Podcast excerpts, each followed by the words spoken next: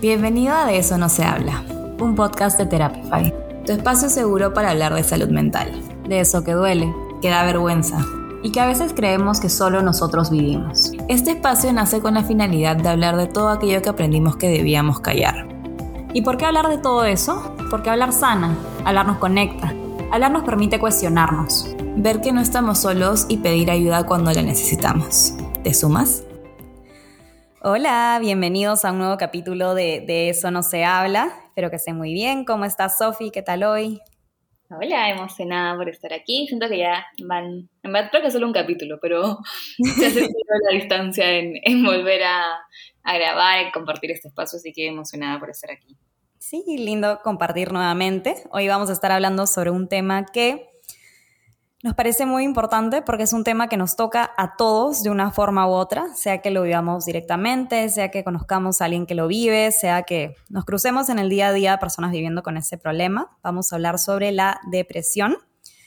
Y creo que es importante mencionar que hace poquito fue el día de la lucha contra la depresión, un día que nos permitió concientizarnos sobre el tema, verlo en redes. A veces la depresión es un tema del que no solemos hablar, que es un tabú, que no nos gusta mencionar o nos es un poco incómodo, pero qué importante darnos estos espacios que nos permiten ver el tema, normalizarlo, hablar sobre él. Así que hoy nos vamos a estar dando un poquito ese espacio.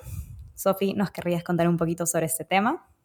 Claro que sí. Eh, como saben, no es que vamos a tocarlo mucho desde este lado diagnóstico tal cual, sino más como un poco esta reflexión, aprender qué podemos hacer también para lidiar con, con la depresión. Pero creo que es igual es importante tener cierta noción de qué es. Entonces, como en líneas generales, porque también hay distintos tipos de depresión, eh, la depresión se ve como esta baja en el estado de ánimo, que está presente como la mayoría de días. También se encuentra una falta de interés en actividades que antes como las personas solían disfrutar y esto también puede tener un impacto en distintas áreas de la vida, desde la concentración, el sueño, el apetito y, y ya, ¿no? Como que en verdad qué tanto afecta va a depender de distintas cosas como recursos de la persona, contexto, etcétera, que vamos a ir hablando más adelante. Pero creo que sí es importante como que tener cierta noción porque a veces también tenemos esta forma de ver la depresión como de una sola forma, ¿no? Que es esa persona que está en cama llorando y que no hace nada por su vida, cuando en realidad existen millones de caras de, de la depresión que, que vamos a ir ahora como charlando un poquito al respecto. Claro, como dices, y importante resaltar que la depresión es esto que afecta todo, ¿no? Como no es solo mis emociones, sino afecta como mis emociones, mis pensamientos, mi rendimiento en el día a día, mi estado físico, eh, mi alimentación, el sueño, cómo me relaciono con los demás, todo. Y recordar que es algo que afecta a muchísimas personas. Se ha visto que más de 280 millones de personas en el mundo viven con este problema, que a nivel mundial el 5% de los adultos sufre de depresión. Entonces creo que eso nos permite ir a que es un problema común, es un problema que muchísima gente a nuestro alrededor está viviendo. O sea que yo vivo este problema directamente, yo haya tenido un episodio depresivo en algún momento de mi vida, sea que tenga algún familiar, amistad, pareja que está pasando por este problema, o definitivamente en el día a día me estoy cruzando con personas viviendo con este problema sin saberlo, personas que pueden estar pasándola mal, teniendo alguno de estos síntomas con mayor o menor funcionalidad, pero me cruzo a personas viviendo con ese problema, ¿no? Y creo que nos permite recordar que no estamos solos. A veces cuando pasamos por dificultades de salud mental, como es un tema del que no se suele hablar, podemos pensar que somos los únicos viviendo con ese problema, que es, quizás está mal sentirme así o es raro, es distinto sentirme así, pero recordar que hay muchas personas viviendo con ese problema, que no está solo y lo más importante que hay ayuda disponible, que así como la depresión es común, es un problema altamente tratable. Así es. Eh, creo que es importante este recordatorio, ¿no? De, de no estar solo, no tienes que seguir viviendo con esta dificultad, que hay herramientas, hay ayuda disponible y que la vida puede ser diferente. Es cuando estamos como muy metidos en, en la dificultad que estemos atravesando a veces se siente como si no hubiese salida, ¿no? O que hemos intentado ciertas cosas y, hay esta frustración de por qué y de cuestionarnos cuando en realidad sí hay formas de, ir encontrando ese nuevo camino, que no, muchas veces no va a ser fácil, no es que el camino es cuesta arriba y, llegas a un punto y todo está bien, sino viene con subidas y bajadas, pero, pero que hay las formas, ¿no? Entonces eso creo que, que a veces da cierto alivio de si alguien más pudo, yo también puedo, solo es tratar de acercarnos a, a las personas correctas, a las herramientas correctas, a la ayuda disponible que está ahí. Tal cual, encontrar esa herramienta que es la adecuada para mí, pero de que hay ayuda, de que hay herramientas, recordar que las hay, ¿no?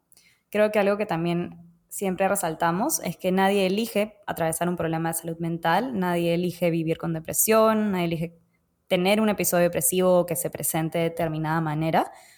Cualquier, como cualquier problema de salud mental, la depresión viene por distintos factores diversos, entre ellos biológicos, genéticos, sea porque mis padres, abuelos, familiares han pasado por este problema, o quizás también porque lo he aprendido por observación, ¿no? Quizás en mi vida he observado a mis cuidadores como tener cierto estilo de pensamiento, tener ciertas conductas, tener ciertas emociones, entonces quizás también es algo que puedo haber visto.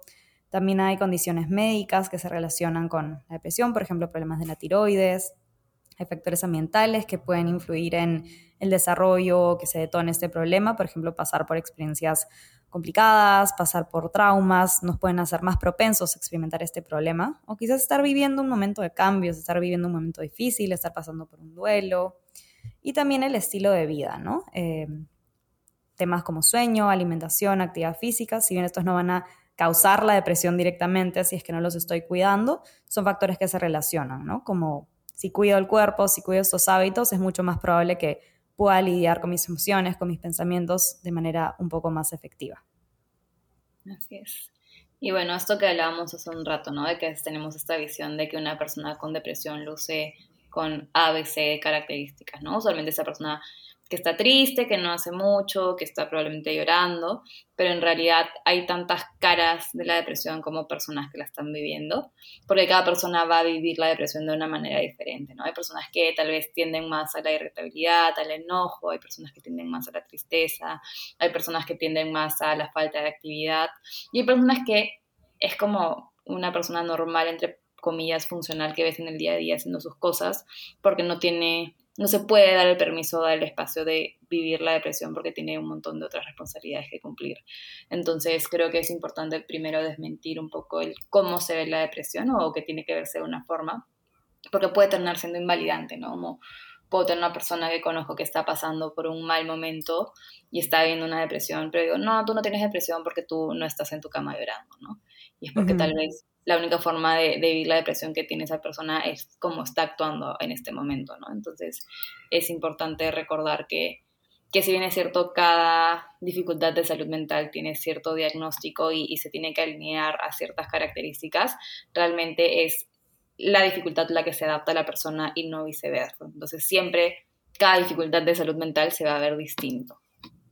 Claro, tal cual, como dices, se presenta de forma muy distinta en cada persona y por muchas razones, por historia de vida, por lo que lo detonó, por los rasgos de mi personalidad, como hiciste un poco esa diferencia entre persona que quizás sí sigue trabajando, sí sigue haciendo sus cosas, se suele asociar esto como una depresión más funcional versus esta persona que quizás le cuesta un poco retomar esas actividades, que quizás se encuentra, eh, no sé, tiene problemas en el trabajo, académicos y le cuesta más enganchar con esto y ninguno es mejor o peor que otro, como nadie elija, así como no elijo tener depresión, no elijo cómo se puede presentar mi depresión, ¿no? Se puede relacionar a estilos de personalidad como, por ejemplo, esas depresiones más funcionales, como más perfeccionistas, esas personalidades más tipo A o, esas personas que quizás quieren ser vistas como fuertes, ¿no?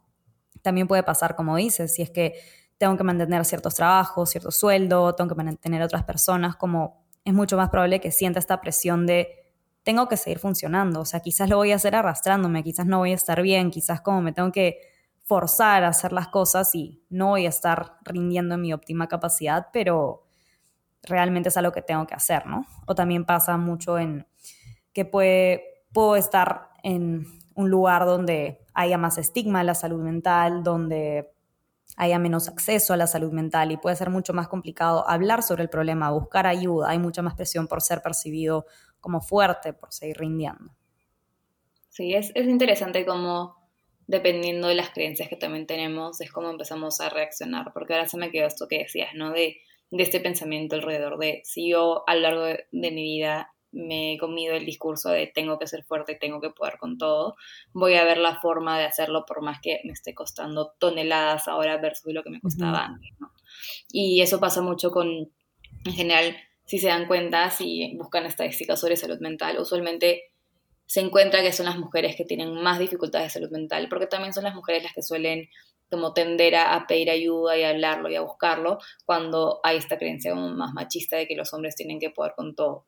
Pero si ven como estadísticas alrededor del suicidio, alrededor de la depresión, si bien es cierto, las mujeres tienen más de depresión, por así decirlo, eh, la tendencia a nivel de suicidio es que más hombres se suicidan, ¿no? Entonces, eh, es importante también como, como ver eso, ¿no? Que tal vez con nuestra creencia alrededor de tengo que poder con todo, o no puedo ser débil, o lo que sea, y poner eh, cierta como valoración negativa a algo, termina el no, no permitirte el pedir ayuda o reflexionar al respecto. Claro, creo que esto nos recuerda que la depresión puede estar presente en, muchísimas personas, ¿no? La depresión puede estar presente en ese amigo que está más irritable, ese amigo que este, quizás está triste y si cumple más con esta imagen de persona que está echada en su cama, quizás puede estar presente en este colega que no está rindiendo bien, o también puede estar presente en esa persona que aparentemente es exitosa y le va muy bien en la vida. Entonces, recordar la importancia de no juzgar, ¿no? Que puedo ver una persona, pero no puedo asumir como lo que hay detrás. Puedo tener un encuentro bueno con una persona, pensar que está bien, pero hay una historia detrás que no necesariamente sé, que puede estar pasando por un mal momento, puede tener síntomas de depresión, puede estar pensando sobre el suicidio, como son cosas que no necesariamente las personas hablan y por lo general no hablan, ¿no? Entonces la importancia de ser amables y ser conscientes de que puedo estar en contacto con muchísimas personas que están atravesando problemas de este tipo. Claro, esto que realmente no sabemos lo de nadie, ¿no? Entonces, hay esta frase bonita de tratar de dejar a las personas mejor de la que, de la que los encontramos. Entonces, que este sea este recordatorio de que tampoco nos asumimos a veces las cosas personales, ¿no? A veces puedo pensar que esta persona me está mirando feo, pero en verdad no tiene que ver nada conmigo, esa persona la puede estar pasando mal. Y obviamente tampoco es fácil eh, vivir con esa conciencia en el día a día de, de la personal, pero eso es importante saber que hay muchas personas que la están pasando mal y que no lo sabemos. Y también tratar de ser este espacio seguro para las personas que nos rodean, ¿no? Que que nuestra comunicación hacia afuera sea de que podemos ser una persona con la que pueden hablar sobre salud mental, sobre dificultades y también poco a poco ir construyendo este como grupo social o personas que nos rodean o sostén de, que somos lugares seguros para hablar de dificultades, porque esa es la única manera en la que eventualmente vamos a ir rompiendo el estigma alrededor de estas dificultades y vamos a ir construyendo un mundo también como mucho más empático, más consciente, con menos juicio. Entonces es, es una persona a la vez y es empezando por uno siempre. Tal cual, creo que me gusta mucho resaltar esa importancia de hablar sobre la depresión, de que es responsabilidad de todos romper el estigma y hablar sobre el tema, como hablar si es que quizás yo he pasado por ese problema, eh, preguntarle a alguien cómo está, si es que no lo estoy viendo bien, recordar que si yo hablo sobre ese tema, hablo sobre que hay ayuda, como es mucho más probable que las personas vean la ayuda como una opción válida y que se vayan acercando a esto que los puede ayudar, que vayan considerándolo como una opción, que es algo que muchas veces las personas no consideran, no saben que está, no saben que está presente hasta que quizás lo mencionamos, ¿no? Claro. Y lo validante que es, ¿no? De yo estar pasándolo mal y escuchar que mi pareja, mi hermano, mi familia, lo que sea, eh, comenta que también lo vivió, porque de repente yo me lo estoy guardando por miedo, por vergüenza, por culpa, por lo que sea, y la escucho, oye, esta persona que para mí es importante, también vivió esto y, y mira, ahora busco ayuda y puedo construir una vida diferente, lo que sea. Entonces, también el tema de, de qué tanto buscamos ayuda y todo va a depender del contexto que tengamos y qué tan validante sea alrededor del tema, ¿no? Porque si vivimos en un entorno donde tal vez hablan con juicio alrededor de salud mental, probablemente también tengamos mucha más resistencia a hablar sobre el tema, sobre el tema buscar ayuda. Tal cual, creo que es algo que pasa mucho con la salud mental, que no pasa con la salud física, que con los problemas de salud física como es mucho más probable que los compartamos, que buscamos alguna recomendación, que hablemos sobre que no nos sentimos bien, porque sabemos que vamos a recibir una ayuda o una buena respuesta, una respuesta amable, ¿no? Y creo que muchas veces no pasa eso con los problemas de salud mental, que es este tema del que no hablamos, del que no busco ayuda, del que lo dejo para después, del que me cuesta mencionar o preguntar sobre eso. Entonces, recordar la importancia de tratarlos de la misma forma, ¿no? Con la misma importancia. Sí. Y ya como, no sé si para ir cerrando tal cual, pero que creo que es importante mencionar es cómo así hay ayuda disponible y cómo me puede ayudar, ¿no? Entonces, em, para la depresión existen distintos tratamientos, usualmente dependiendo también de la severidad del caso, va a ser un complemento de terapia y, y tales pastillas, cambios en estilo de vida, hay distintas cosas que se van trabajando dependiendo de cada caso, pero cuando iniciamos un proceso terapéutico enfocado en depresión, hay distintas áreas que se empiezan a, observar y trabajar, ¿no? Entonces, por un lado está el trabajo más a nivel de pensamientos, usualmente cuando estamos con depresión tendemos a tener un patrón de pensamiento mucho más negativo o mucho más eh, ligado al pasado, suelen haber como mucho juicio, mucha autocrítica, entonces en un proceso terapéutico puedes aprender a observar estos pensamientos, encontrar estrategias para tal vez retarlos, para reconocer que un pensamiento es eso, solo es un pensamiento, no necesariamente es o la realidad objetiva o esta descripción objetiva de quién soy yo como persona. Eh, igual como trabajas a nivel de, emociones, debe aprender a observar las emociones, regularlas, sentirlas.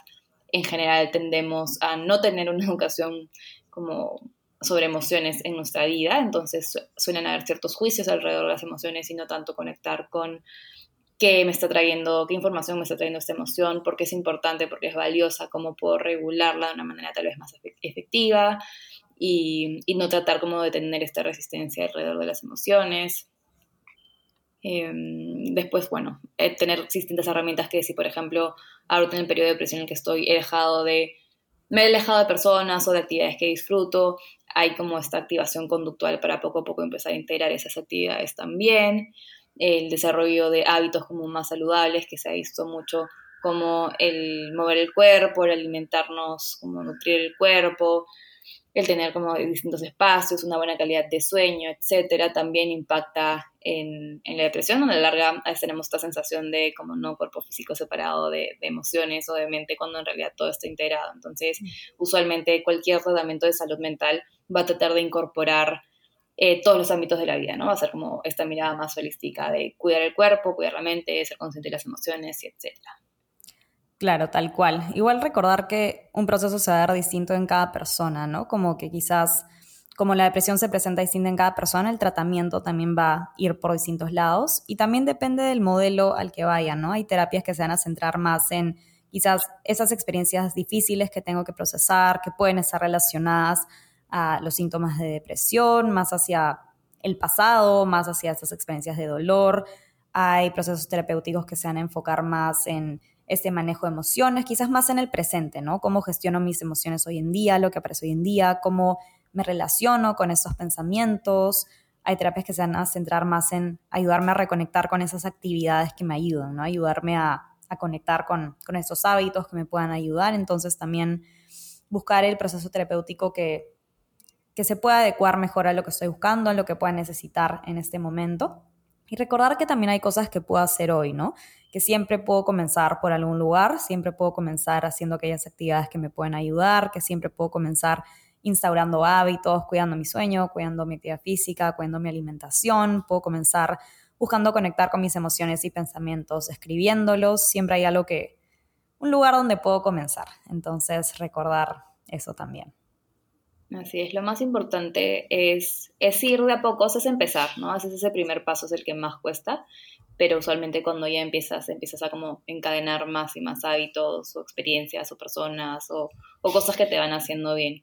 Y recordar que, si bien es cierto, sería bonito y fácil que todo vaya cuesta arriba y que sea como sencillo, va a haber altos y bajos, ¿no? Y, y, recordar que ese bajo tal vez va a ser difícil, tal, tal vez como va a haber cierta resistencia, pero que cada pasito te está acercando a, construir una vida diferente, a elegir eso que te suma, a empezar a soltar cosas que tal vez ahora están pesando mucho. Entonces, nada, recordar que es un proceso como todo en la vida, ¿no? Siempre estamos en este constante aprendizaje y, lo más importante es recordar nuestro propio proceso y validar nuestros tiempos y respetarlos. También es, es, sencillo como mirar al costado si conocemos a alguien que ha pasado por depresión y cómo fue su proceso eh, muchas veces tendemos a compararnos a nivel de tiempo, etcétera, y recordar que esta no, no es una carrera, que estás como a tu propio ritmo, a tu propio tiempo y que así como, como vas es perfecto porque es tu proceso, es tu vida y es lo que tú estás construyendo para ti, ¿no? Tal cual, creo que algo que me gusta resaltar es la importancia de recordar que, que puede ser distinto, que la ayuda está ahí, que esta ayuda tiene evidencia, que, y que es mi responsabilidad también tomarla, ¿no? Recordar que no es mi culpa haber desarrollado depresión en lo absoluto. Eh, la depresión aparece por X motivos, mis patrones, mis tendencias, mis síntomas aparecen por mil motivos, pero si lo he notado, si noto que es algo que me trae malestar, que me está dificultando el disfrutar de la vida, el hacer actividades que me gustan, el estar presente en mi vida y sacarle el jugo, sí es mi responsabilidad hacer algo al respecto y tomar las herramientas que estén a mi alrededor en este momento para poder comenzar a lidiar con ello, ¿no? Y como dice Sofi, es un proceso. No es fácil, pero sí es necesario para, para lidiar con lo que estoy viviendo, para construir esa vida que quiero vivir, una en la que me siento mejor, en la que me acerco a esas actividades que me gustan, me siento bien con, con lo que hago, con cómo me relaciono, etc. Sí, creo que es una importante y buena idea para ir cerrando. Gracias a todos los que llegaron hasta esta parte. Gracias por escucharnos. Esperamos que este capítulo les haya gustado, hayan aprendido algo y recuerden, si conocen a alguien que por ahí puede ayudarle este capítulo, recuerda compartirlo. También nos ayuda mucho calificándonos, suscribiéndose al podcast. De esta manera nos permiten llegar a muchas más personas y poco a poco ir como luchando o quitando este estigma alrededor de la salud mental. Es importante que cada vez más personas hablemos sobre el tema. Y recuerda, si te gustaría aprender más sobre estos temas, puedes seguirnos en nuestras redes sociales. Ahí compartimos distintos temas sobre salud mental. También tenemos artículos en nuestro blog y la idea de estos espacios es entre todos ir cuestionando, aprendiendo, viendo que tal vez algunas cosas que aprendimos en algún momento ya no nos sirven en este momento de nuestra vida, cómo podemos construir esa vida con mayor bienestar, más consciente, más presente y, y esa que vamos eligiendo día a día por nosotros y no simplemente porque va tocando un poco en piloto automático. Y recordar que esa vida que se ve mejor para nosotros viene desde el cómo se siente y no tanto del cómo se ve hacia afuera. Entonces, creo que con eso podemos ir cerrando. Gracias por llegar aquí, gracias Lía por compartir también el espacio conmigo acá. Sí, lindo haber compartido este espacio, lindo haber hablado sobre este tema.